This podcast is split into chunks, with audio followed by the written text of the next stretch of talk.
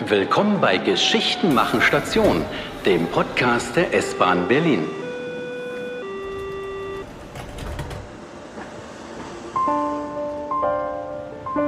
Wer auf dem Boulevard unter den Linden entlang spaziert, kommt am neuen Stadtschloss vorbei. Hier stand bis 2006 der Palast der Republik. Er war der Sitz der Volkskammer der DDR. Erfahrt heute, warum die Berliner mit Schlauchbooten durch den Palast fuhren, bevor die Abrissbirnen anrückten. Er war der teuerste Prachtbau der DDR, der Palast der Republik. Offiziell hat er 485 Millionen Ostmark gekostet. Eingeweiht wurde er 1976. DDR-Staatschef Erich Honecker und seine Frau Margot tanzten hier bei der Eröffnung zu Walzerklängen. In dem Gebäude hingen mehr als 10.000 Kugellampen. Kein Wunder, dass der Palast schnell den Spitznamen Erichs Lampenladen bekam. Zu Ostzeiten tagte hier das DDR-Parlament. Aber auch für Unterhaltung war im Palast der Republik gesorgt. Besucher konnten sich in Restaurants und Bars vergnügen oder das Theater und die Bowlingbahn besuchen. Nach der Wende dann das Aus für den Palast, geschlossen wegen Asbestverseuchung. Der Berliner Architekt Benjamin Förster-Baldenius erinnert sich. Mein Studienplatz war am Ernst-Reuter-Platz und mein Wohnort war seit 1991 im Prenzlauer Berg, in so einem ehemals besetzten Haus. Und ich bin deswegen regelmäßig über den Alexanderplatz und an den Linden am Palast der Republik vorbeigefahren. Und mein gesamtes Studium lang war das ein Gebäude, was verschlossen war. Was da so stand, golden glitzerte und so Fragen aufgeworfen hat, die ich ziemlich interessant fand in der Stadt. Wie soll sich eigentlich die Stadt weiterentwickeln? Was braucht man eigentlich in der Mitte der Stadt? Wie soll man eigentlich politisch mit diesem Erbe umgehen, was da vorhanden ist? Erst als Spezialfirmen den Palast entgiftet und entkernt hatten, konnte man ihn wieder betreten. 2004 ist er frei zur Zwischennutzung. Förster Baldenius bekommt einen Anruf von einem Kollegen. Kannst du eine Kunstaktion für das Gebäude entwerfen? Ziel ist es, zu protestieren gegen den geplanten Abriss des Palastes der Republik. Förster Baldenius entwirft die Idee, den Palast mit Wasser zu fluten und dort eine sogenannte Fassadenrepublik zu gründen. Die Berlinerinnen und Berliner können hier demokratisch über die Architektur in der Stadt diskutieren. Wie sollen die Fassaden Berlins aussehen? Rund 100 Papp- und Holzfassaden mit verschiedenen Motiven werden dafür im Palast installiert. Jetzt muss nur noch ein Wasserbecken her. Der Architekt und seine Helfer basteln aus Europaletten und einer Plane das Becken.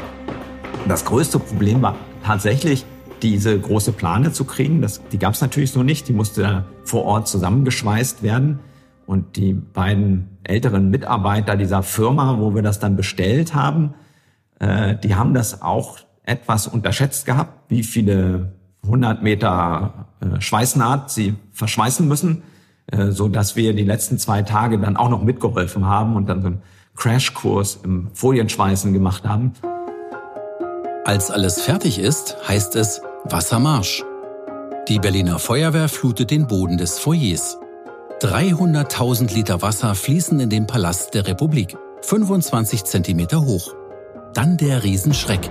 Die Folie ist nicht dicht, sie leckt.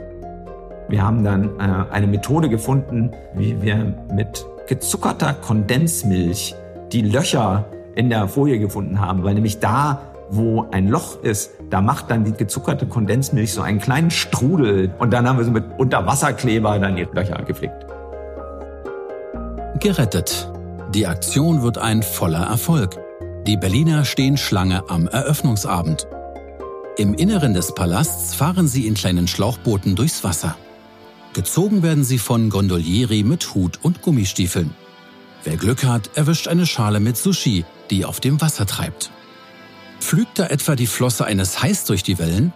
Die Gäste feiern eine wilde, surreale Party. Und da gab es an der Decke diese ungefähr einen Meter hohen Stahlträger, die äh, immer quer gingen. Und von diesen Stahlträgern runter hingen diese Fassaden. Und dann gab es innerhalb von diesem Wasserbecken wieder Inseln, auf denen dann irgendwie so was wie das Rotlichtviertel war oder die Akademie oder das Parlament oder die Touristeninformationen. 14 Tage dauert die Aktion. Weitere Events und Kunstinstallationen folgen. Zwei Sommer lang wird der Palast zum Ort für Kultur. 2006 rücken dann trotzdem Bagger und Abrissbirnen an. Der Palast muss dem neuen Stadtschloss weichen. In seinem Inneren beherbergt das Schloss heute das Humboldt-Forum, ein modernes Zentrum für Kunst, Kultur, Wissenschaft und Bildung. Anders als zur Zeit der Preußenkönige ist das Schloss für jedermann zugänglich. Förster Baldinius gehört noch immer zu seinen Gegnern. Was für ihn aber viel wichtiger ist, die letzten kreativen Freiräume Berlins zu schützen. Und deswegen ist es so wichtig, dass solche Gelände wie das Dragoner-Areal, wie das RAW-Gelände, wie die wenigen verbleibenden Ateliergebäude, die Arena und so weiter, dass diese Orte einen Bestandsschutz bekommen, weil wir ansonsten halt äh, so ein bisschen so eine Egalstadt werden wie Frankfurt oder Düsseldorf oder Köln.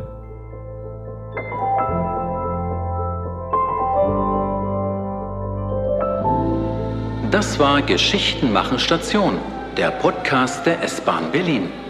Wenn ihr keine Episode verpassen möchtet, abonniert uns einfach. Und wenn ihr Lust habt, entdeckt weitere spannende Orte auf s-bahn.berlin.